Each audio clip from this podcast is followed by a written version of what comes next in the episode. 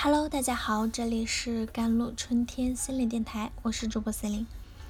今天跟大家分享的文章叫做《青少年的抑郁问题不能忽视》。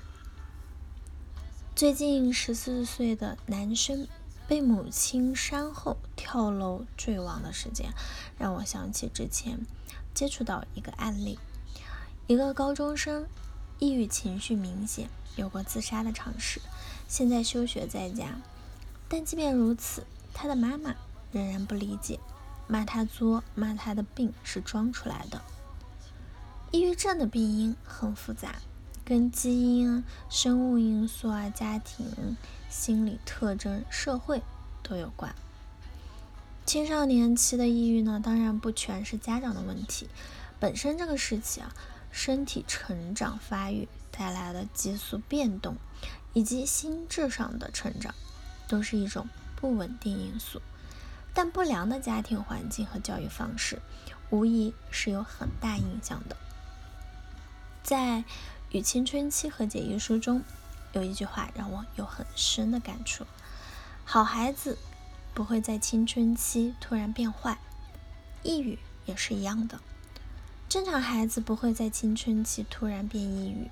很多时候，我们看到，好像抑郁是在孩子跟某个朋友吵架、跟老师发生争吵，或者是学业上不顺利后发生的。但这些往往是一把火点燃了本来已经存在的问题。青少年时期，心智上的成熟，往往开始思考“我是谁”的问题。我是谁，本质上是个体对自我的认识，它并不是凭空。出现的，就像一道题，你想知道自己做的对不对，是需要有人跟你反馈对还是错了。同样的道理，自我认识是从婴儿成到嗯青少年的一个过程，那与周围人的互动和反馈中慢慢形成的，在自我认识形成的历程中，最亲密的父母无疑影响是最大的。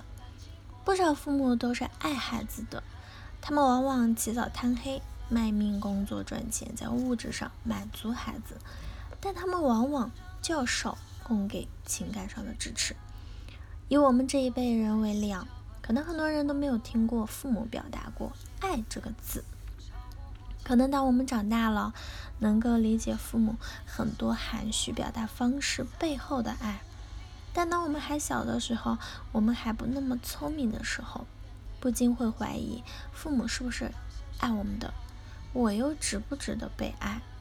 有的父母兴奋，棍棒底下出孝子和谦虚，对于孩子采取打骂的策略，孩子难得有高光时刻，要么就说这只是运气好，要么就是说你看你班上的某某，你还差得远呢。父母或者是为了不让孩子骄傲，但却在无形中让孩子形成了“我不行，我没有能力”的自我认识。这类我没有能力啊，不值得被爱的信念在心中扎根，然后慢慢把孩子拉入抑郁的沼泽中。有一些父母不理解，甚至还会在孩子诊断有抑郁症后指责说。我这么辛苦养大你，你怎么还这样子？这么说似乎有点在责备父母，但我只是想为一些家长提个醒：孩子比我们想象的更需要父母的肯定和爱。从某种程度上来说，症状本身就是一种呼唤爱的方式。我生病了，请多关爱我。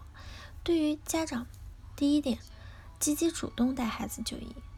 对于家长而言，可能首先得接受这么一个事实：抑郁症是一种病，而不是孩子用来逃避上学的借口。另外，孩子生病可能家长有问题，但也可能没有。尽管上面叨叨了很多，但抑郁就是一个病因很复杂的问题。你无需过多的探究为什么，你只需要积极带孩子就医，然后配合医生治疗。第二点，做好监护工作。与抑郁紧密相关的，往往会有负罪感跟自杀的意念。因此做好孩子看护工作是有必要的。第三，理解并关爱孩子。在我看来，很多父母是疼爱孩子的，毕竟咨询费也不便宜，但还是心甘情愿的，一个疗程一个疗程付费。问题在于，与咨询师相比，父母才是那个跟孩子相处更多时间的人。对于孩子呢，第一，配合家长、医生治疗，配合治疗很重要，更重要的就是愿意采取。更加合理的宣泄和应对方式，很多人会选择自伤自杀，有的时候就是为了逃避当下很痛苦的心情，比如被家长误解，又或者是事件中孩子在大庭广众下被妈妈扇巴掌。我能理解当下那瞬间的痛苦，甚至说生不如死，但无论。你采取大吼大叫也好，或者是别的什么发泄方式都好，生命只有一次，永远不要选择最极端的方式。二、建立人际支持。如果不幸家人真的很难理解你的话，那么开拓渠道，找到能够理解和支持你的人很重要。我看到很多青少年，他们最亲近的人可能是他们的表姐，或者是。个别同学，甚至是不曾见面的网友，这些人陪伴着他度过了艰难的时刻。好了，以上就是今天的节目内容了。咨询请加我的手机微信号：幺三八二二七幺八九九五，我是司令，我们下期节目再见。